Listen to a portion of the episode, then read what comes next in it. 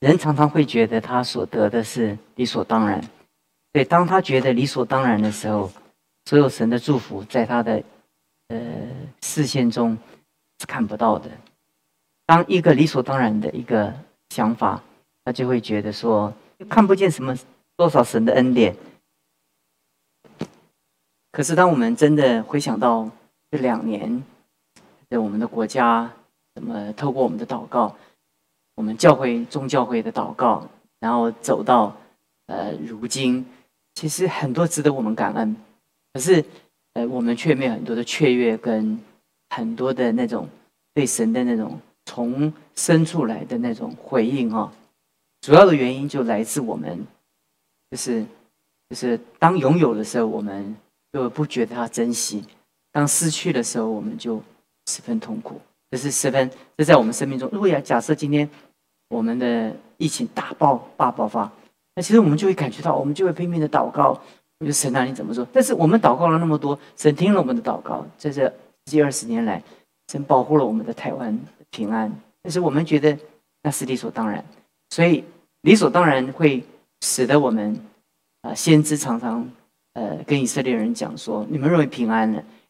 呃，其实平安好啊，可是有一种平安是很可怕的，那就是你觉得那是理所当然，你不觉得那是神的保守？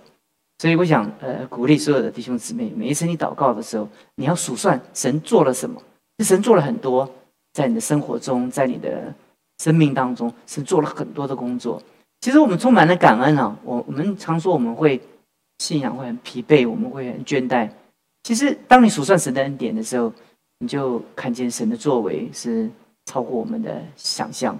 其实我们生命中本来就有高潮跟低潮，可是如果你你你数算的是神的恩典，你你就是看见那个神已经做成的，那其实你的视线就全部就被上帝的祝福所充满，所以你所看见的都是祝福。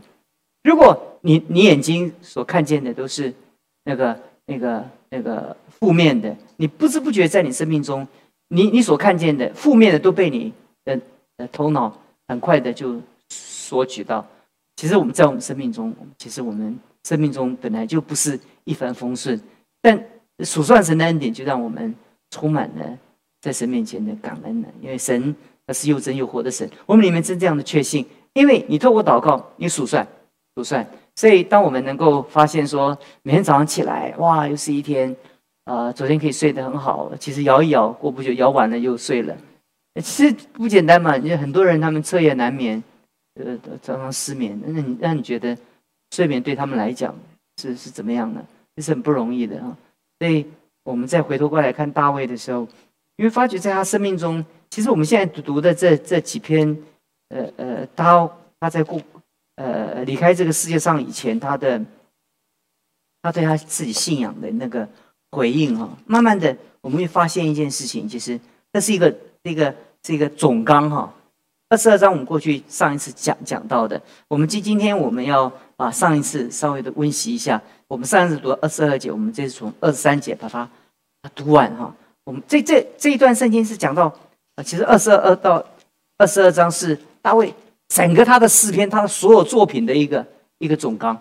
其实你在每一节每一个概念中，你在他的诗篇中都可以找得到，找得到。所以这可以讲他的大纲哈，可以大纲他的生命中的那种。他是对神的认识的一个总纲哈。萨姆尔记下二十二章二十三节，他的一切典章在我面前，他的律例我也未曾离弃。我在他面前做了完全人，我也保守自己远离我的罪孽。所以耶和华按我的公义，按我在他眼前的清洁赏赐我。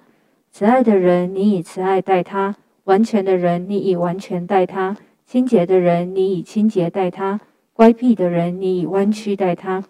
困苦的百姓，你必拯救；但你的眼目查看高傲的人，使他降卑。耶和华，你是我的灯，耶和华必照明我的黑暗。我借着你冲入敌军，借着我的神跳过墙垣。至于神，他的道是完全的；耶和华的话是炼净的。凡投靠他的，他便做他们的盾牌。除了耶和华，谁是神呢？除了我们的神，谁是磐石呢？神是我坚固的保障，他引导完全人行他的路，他使我的脚快如母鹿的蹄，又使我在高处安稳。他教导我的手能以征战，甚是我的膀臂能开弓，能开铜弓。你把我的，你把你的救恩给我做盾牌，你的温和使我为大。你使我脚下的地不宽阔，我的脚未曾滑跌。我追赶我的仇敌，灭绝了他们。未灭以先，我没有归回。我灭绝了他们，打伤了他们，使他们不能起来。他们都倒在我的脚下。因为你曾以力量束我的腰，使我能征战。你也使那起来攻击我的都伏在我以下。你又使我的仇敌在我面前转背逃跑，叫我能以剪除那恨我的人。他们仰望却无人拯救，就是呼求耶和华，也他也不蒙应允。我捣碎他们，如同地上的灰尘；践踏他们，四散在地，如同街上的泥土。你叫我脱离我百姓的尊敬。保护我做列国的元首，我素不认识的民必侍奉我，外邦人要投降我，一听见我的名声就必顺从我。外邦人要衰残，战战兢兢地出他们的营寨。耶和华是活神，愿我的磐石被人称颂，愿神那拯救我的磐石被人尊崇。这位神就是那为我伸冤、使众民伏在我以下的。你救我脱离仇敌。又又把我举起，高过那些起来攻击我的。你救我脱离强暴的人，耶和华啊！因此我要在外邦中称谢你，歌颂你的名。耶和华赐极大的救恩给他所立的王，施慈爱给他的受膏者，就是给大卫和他的后裔，直到永远。呃，从二十二章，你从一开始的时候，你会发现一件事情：大卫用大自然的他所看见的这些屏障。呃，如果我们读圣经的话，你如果进入到那个呃巴勒斯坦的那个地理的那个环境哦，其实对我们来讲哈，呃，岩石山在磐石哈，这对我们生活中我们不是这么的看看见，所以我们就是很难想象到他曾经在逃亡的时候，他在巴勒斯坦那种地质环境当中，他所感受到的，就是其实你你如果回想到。啊，塔利班如何的能够啊打败美美美国？你就知道他们靠的就是那怎么样？那那个地势哈。其实，呃呃，俄罗斯呃呃进入呃阿富汗也也也无功而返，那美国也无功而返。最主要的原因就是，那那个你就真正了解什么叫做什么叫做岩石，什么叫山山寨。其实，其实，在先进的科技哈，你没有办法的打打败它，因为因为它。它它它的那个那个那个整个的地形哈，它不适合，呃呃，你你你那个地形又又不能够开坦克车开上去，对不对？那你你而且一个洞一个洞一个穴一个穴，那只有在那里的了解那所有的地形跟那个结构，那其他的外来的人，除非你是有当地的人做向导，你根本就没有办法能够理解那个那个山当中的那种错综复杂的结构。所以大卫在。躲避扫罗的时候，所靠着这些大自然的屏障，就成为他信仰的一个一个隐喻，跟他整个的呃一个一个描述。所以他用诗歌的题材来讲到说说呃呃呃屏障啊、岩石啊、山寨啊、磐石啊，那就是那些那些，这对他来讲是很深刻的。然后呃再接着说盾牌啊、角啊、高台啊，那都是那个战争的所用的那些器具。所以大卫用他的生活、生命当中，他能看见的，他能来、来、来比喻，来、来跟神的呃拯救来做连接。其实我从这这里我看见一件事情，就是其实我们对神的认识啊，就是我们对神的认识是必定是透过我们的职场，透过我们生活的每一个生活的点滴，那个生活的点滴会使得我们。对神产生一个认识，所以从呃呃岩石山在磐石盾牌角和高台，他就开始转转化，把这些他的遭遇转化成那种神学的一种对神的认识，就变成救主啊！我投我所投靠的是神啊，呃是我的拯救啊，是我的避难所啊，是救我脱离强暴的神，是我随时的依靠。你会发现一件事情，从大自然的这些屏障啊，一直到他他。在整个旷野中那种征战的整个过程中，他所所经历到的这些事情，他把这些事情转化成为他对神的认识。其实圣灵做一件事情，圣灵做一件事情，圣灵圣灵做一件事情，他是把我们生命中所遭遇的每一件事情，产生我们对神的认识。也就是说，就说前面是岩石山寨、磐石，那是代表什么呢？那代表神在我们的生命当中，他是我们的救主。你看，那从从磐石到救主，你看那个那个隐喻到到实体哈，这是很宝贵的一件事情。其实，其实你不一定生活在大卫的那个环境当中，但是你总得学习一件事情，把你生活中许多的遭遇，把它转化成为一个对神的一个认识，一认识。神有的时候叫我们怎么认认识神呢？我们读圣经是白纸黑字啊，但有一些有一些经文其实是在时空中用这样的描述。但真正我们要了解圣经的那个精义，那个最精华、那个最核心的意义。那核心的意义是什么？总把我们的。我们所经历的这些外在的这环境，转化成为我们对神的认识。我们对神的认识叫神学。我们对环境的遭遇，这就是我们的环境。我们的环境跟上帝的话，它两个必须做一个高度的一个吻合。所以，上帝为什么是又真又活的神？他引导我们能够在我们生活中每一天能够经历到他。你看，很多人在受洗的时候，我大概走过那么多的教会，我常常发现就。很多信耶稣的人，他信耶稣的过程中，他通常他有一个概念，就是哎呀，你们说信耶稣多好啊！你看病好了，然后呃穷的有有钱啦，那那呃呃那个那个呃水水水饺价钱的股票一冲升天呐！哎呀，这都是那如果我一信耶稣，这些都发生的话，有的时候的确我们信了耶稣，那个就是在基。机会当中，神怜悯我们，就发生很多事情啊！我们就说神又真又活的神哦，这个是很可怕的，在我们生命当中，如果我们我们把这些我们所经历的这些这些环境啊，你没有转化成为对神真正的认识，真正的认识是什么呢？我们来读这些这些圣经里面讲讲到，神为我是我的拯救，是我的磐石。到二十二节以前，全部都是讲领我到宽阔处。然后，呃呃，按我的公义来来报答我。到二十一节，他开始就他的他的那个文诗文就开始有转折了。耶和华按着我的公义报答我，按着我手中的清洁赏赐我。就是说，神做这么多的工作，是跟我在他面前的那个学习，跟他在神面前的认识是有关联的。关联的，我并不是一个一个一个打信了耶稣，我就躺在那里，我等着那上帝的祝福。从天而而降，不是，就是到二十一节的时候，你会你会发发觉是二十节还讲到他领我到宽阔处说，他就把我，因为他喜悦我，这全部在二十一节以前，你会发觉全都是恩典，全都是恩典，对不对？但是到了二十一节之后，哈，耶和华按着我公义报答我，按着我手中的清洁赏赐我，因为我。遵守了耶和华的道，未曾作恶，离开我的神。神与我同在，因为我没有离开他。神与我同在，但我没有离开他。神恩待我，因为怎么样？我遵行他的道。其实你会发觉一件事情，就是救恩，它是一个一个一个，它是一个跟神一起一起协作的一个一个一个祝福。如果如果上帝。呃，在我们生命当中，我们不做任何一件事情哈，上帝，我们不付任何的代价，那我们就要神的祝福的话，那我告诉你，如果信仰是这种模式的话，全世界每一个人都信耶稣了，对不对？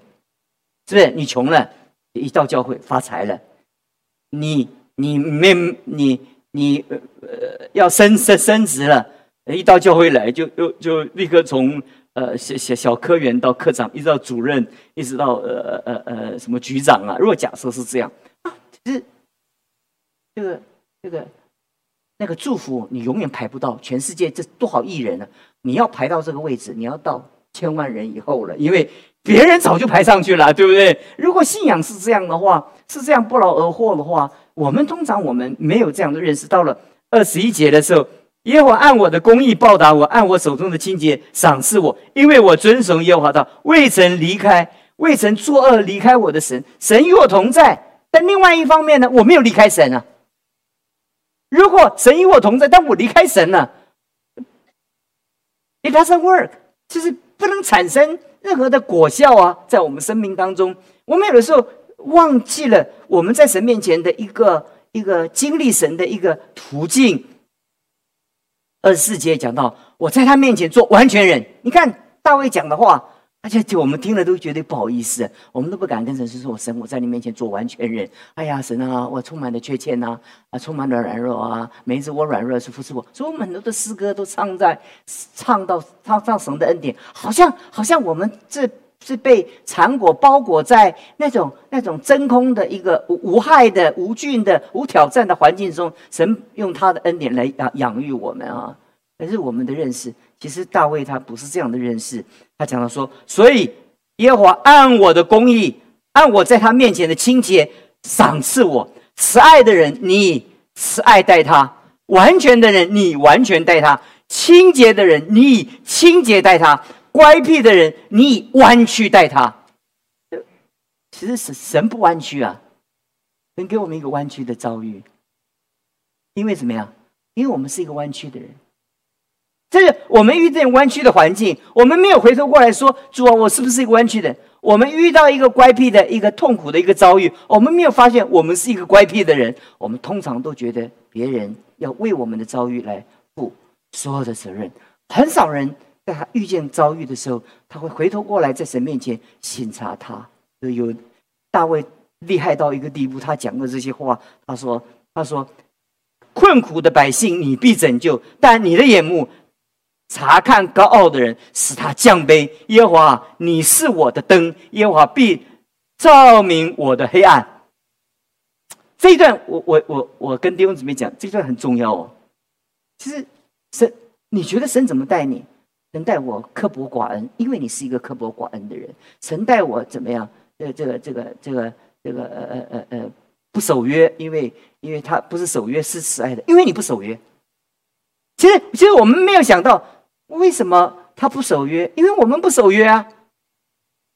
呃，为什么他我们感觉他他那么残暴？因为我们很凶狠啊。其实我们有的时候不会不会反反推，所以大卫在这里讲一件事情，就是就是就是很清楚的讲到一件事情，他没有为着他所认，他他他一被他他被神管教的时候，他就伏在神面前，神我认了，就是我像我这样的人。呃，你这样的管教也不过刚刚好而已啦，是不是？我没有多的抱怨，我只是求你在审判的时候以怜悯为念，就给我一点恩典，让我能得到祝福。弟兄姊妹，如果我们用这样的心心境来认识神的时候，你会发觉一件事情，后面你会发觉到到二十八节、二十九节的时候，耶和华，你是我的灯，你必照明我的黑暗。其实我们生命中最困难的一件事情，就是我们活在黑暗之中。我们没有办法看见神的光，所以我们在信仰的那个过程当中啊，我们常陷在那个那个许多打打不开的一个一个纠结跟跟跟捆绑。其实很多时候我们会觉得说：“哇，你不是光吗？为什么在黑暗中呢？”那神说：“因为你在黑暗中啊，所以你感觉到我在黑暗中啊。如果你……”敞开面对着我，你就见着我的光了。你若把脸闭着，你怎么能见到我的光呢？其实这段圣经，如果我们能够记得，在诗篇也常出现过，很宝贵哦。在我很年轻的时候，我就抓到这个秘诀啊。我知道一件事情，一件事情，慈爱的人，你慈爱待他。所以我要做怎么样的一个人呢？要做慈爱的人，嗯，完全的你完全待他。我在我面，在我生命中，我要尽一切的力量，竭尽在他面前。保罗所说的，做完全的人，而且呢，在我在我生命中，我我要远远离一切的乖僻，那我远离一切生命中的弯曲。这这是我们的责任。当我们整理好我们自己的时候，神的祝福就在我们生命中源源不绝了。这是我今天。晚上特别要跟弟兄姊妹讲的啊，每一个遭遇在我们侍奉的里面，在我们的环境的里面，在我们的职场的里面，为什么我所经历的是这么的，是这么的呃呃呃呃呃干渴哈？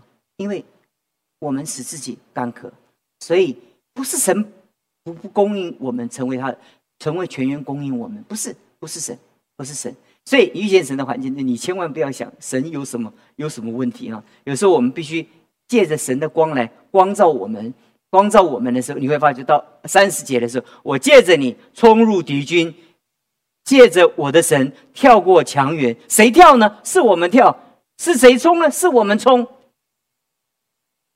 冲锋陷阵是谁？是我们。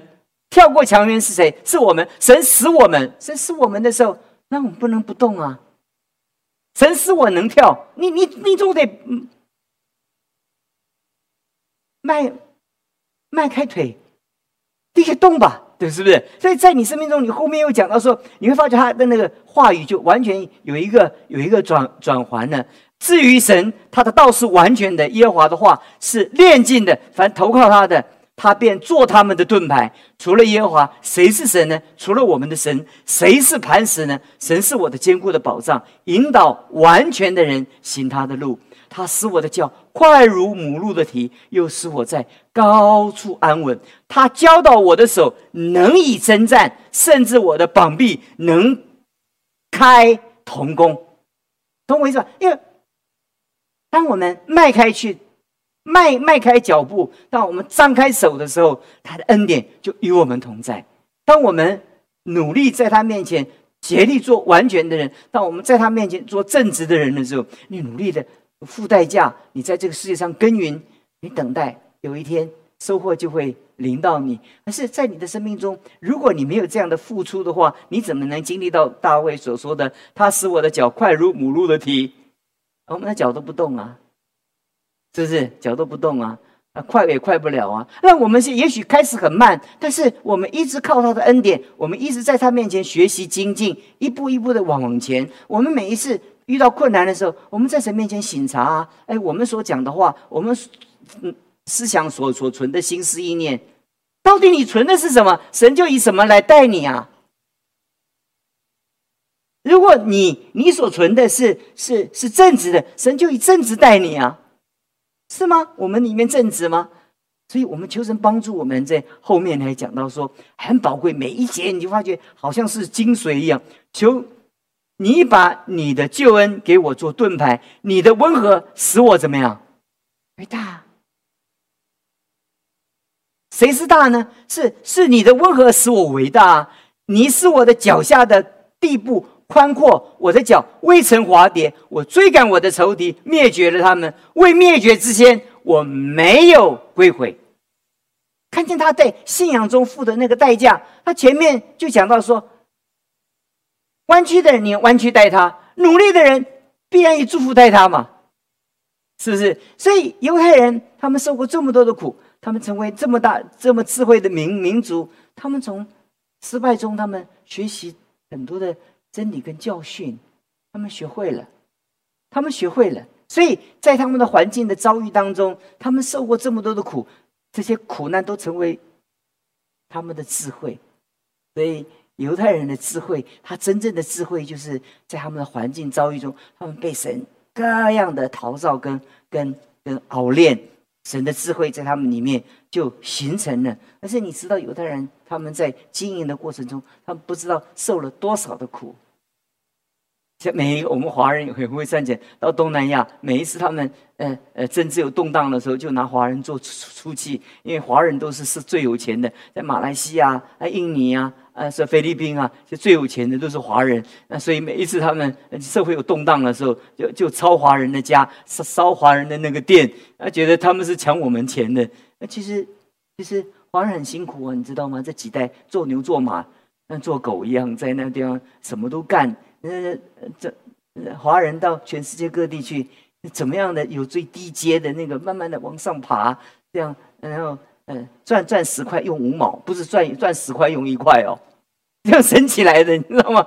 到美国那个早早哟早期，从从清朝那时候到美美国去开铁路的那些华人，我看一个故事啊，他们怎么讲啊？他们美国工会那些人很讨厌华人，因为他们要罢工嘛，哈。那华人就不罢工，我说罢工没有关系，他们罢工我们不罢，而是他们要三块钱，没有我们一块半就做，你你懂不懂我意思？所以所以中国人他有钱是是这样来，他们他们是透过苦难所累积的。什么？谁把你的财富抢走了？是你自己把你这祝福丢掉了。谁把你抢走？这个财富都在地上，大家一起来努力了。那是知识，谁禁止知识进入你脑袋里面？你每天睡大头觉，那个知识怎么进去啊？啊，人家在那边呃日夜的苦读，什么头悬梁锥刺股。每一次要挑着要抓几只萤火虫在那边读书，那你你天天就就日出而作，日落而息，你就过过日子。别人日子不是这样过的。所以我看那个报报道的时候，他们就很痛恨华人，所以呃呃，还没有特别的排华法案，你知道吗？就早期美美国，那么后来美国正式的跟中这个跟华人的道道歉，他们通过一个法案，他从来没有通过一个法案是针对一个民族。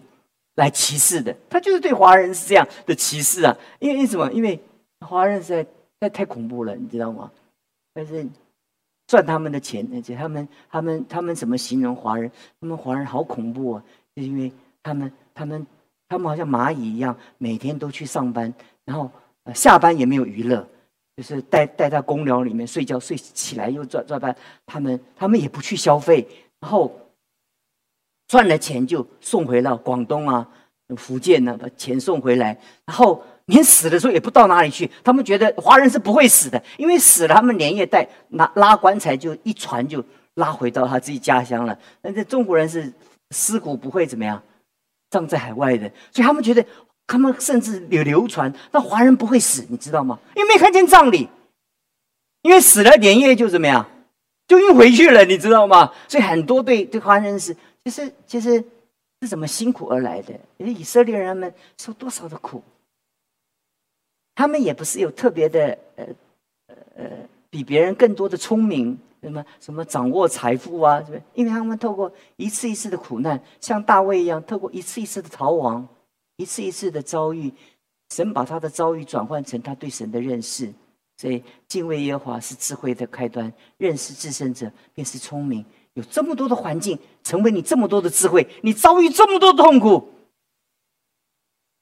是不是？在在在哪里跌倒，从哪里站起来，那是好汉，对不对？从哪里跌倒，从哪里再跌倒一次，那不是蠢蛋吗？对不对？其实我们在我们的生命当中，我们我们失败了这么多，但这么多的失败，有没有成为我们的智慧？那大卫就是每一个失败，他转化成为智慧，所以他连他那一次这么大的犯罪，都成为他这么多的诗歌的产品。你觉得你就很奇特，就是他犯罪被神管教，受这么多的苦，他写了这么多的诗篇，因为这些痛苦都成为他的智慧。如果你人生呢，每一个遭遇都成为你的智慧，你是不是一个很聪明的人啊？一定嘛？你说你从一从小到大受这么多的苦。你不是一个很聪明的人吗？可是为什么我们从小到大，我们就发觉日子越过越苦，那好像头脑越来越笨，是不是？嗯，求神帮助我们。我用这一段圣经，我做一个最简单的一个结束。末了的时候，你每一段圣经里面，你是发觉，呃，四十节里面讲讲到说，因为你曾以力量束我的腰，使我能征战。你束我的腰，使我能。征战，你使我，你使那起来攻击我的都伏在我以下，你又使我的仇敌在我面前准备逃跑，叫我能剪除那恨我的人。你会发现，可是前面讲讲到说怎么样？他说他们未灭之前，我没有归回，所以他在追赶敌人的时候是很殷勤啊，对不对？呃，其实，在我们。在我们的生命中，我们追赶我们的未来的时候，我们我们是不是如此的坚定，而且而且努力不懈？如果我们是这样的话，你就了解这一篇。所以我我我在回顾这一二二二十二十二章，这很宝贵。大卫一生，他的认识，他他从他的他逃亡的过程中，他从大自然的这些各样他所遇见的这些事情，他在他里面转化成他对神的那种描述。然后，然后他从他的征战的过程中，那些那些征战的遭遇，成为他里面的那种对对神的理解，然后把这些所有的遭遇跟理解，他转化成为他在神面前所领受的这些救恩。所以每一个环境啊，都成为我们打开神话语的启示的一把钥匙。天，那好，环境来了，啊，对了，是我错了，啊，我这是也牢牢记住我的错误，以后不要再讲。曾经讲过这个话，遇到什么后果，记到了以后不要再讲了，懂我意思吗？啊，处理一个人遇见一个错误的结果了，就把这个错误的经历记住了，以后啊，很快很快到的时候，你的圣灵就提醒你啊啊，你记得那一次吗？啊，这圣灵我记得了，所以我们就成为一个智慧的人。谢谢主。但是五十一节讲讲到耶和华是极大的救恩给他所立的王，是慈爱给他的受膏者，就是给大卫和他和他后裔，直到永远。就这整篇。我很快的用两次的时间跟你们解释啊，我解释的总纲就是你要明白神的救恩的一个法则，在我们的生命中，一个认识神的人是绝对是比世界上的人更积极的；一个认识神的，一比世界上的人更勇敢；一个认识神的人是比世界上的人更有盼望、更有信心、更有爱心，应该是如此。就是我们。有爱心，神就以爱心待我们；我们有用有盼望，神就以盼望待我们。不就是你你是怎么样的人，神是以怎么样待你了？是不是？对，所以前面这段圣经，我就在我年轻的时候，我在灵修的时候，我就把它刻在我的心板上。我知道神啊，如果我勇敢，你就以勇敢加倍的赏赐我；如果我诚实，你以正直来赏赐我；我远避乖乖僻，你就。让我走在你所祝福的道路当中，我我不我不要担心你是什么，我只担心我是什么。我我我不担心你怎么祝福我，我担心我怎么领受你的祝福。我只担心这个，我一点都不担心我我我顺从神以后神要怎么祝福，我一点都不担心。我只担心我怎么顺服神，我只抓住我怎么顺服神，其他的我一切交在主的手中，我怎么样的做。他必以加倍的恩典待我们，我们一起祷告。是，我们求你帮助我们，在我们每一次查考你的话的时候，我们为着大卫的智慧，我们感到震惊，也感到珍惜，而且让我们十分十分的宝宝贵。盼望他所经历的神，到如今也仍然帮助我们。他他是这样的经历神，也这样的如此的。使他能够配得你所给他的救恩，是他在神的面前也从来没有丢弃他自己在你面前的一个一个责任跟托付。感谢你，他完全你完全待他。当他犯罪的时候，你就以审判来对待他。他从来都不会抱怨你的对待是不公，也不会埋怨你的作为是不义，因为他知道你属灵的法则。愿你的法则也刻在我们的心板上，在我们的生命中，我们抓住你所给我们的一个应许，我们持续的相信你要在我们里面必然做成你要做成的工作。谢谢你听我们的祷告，奉主耶稣基督的名求。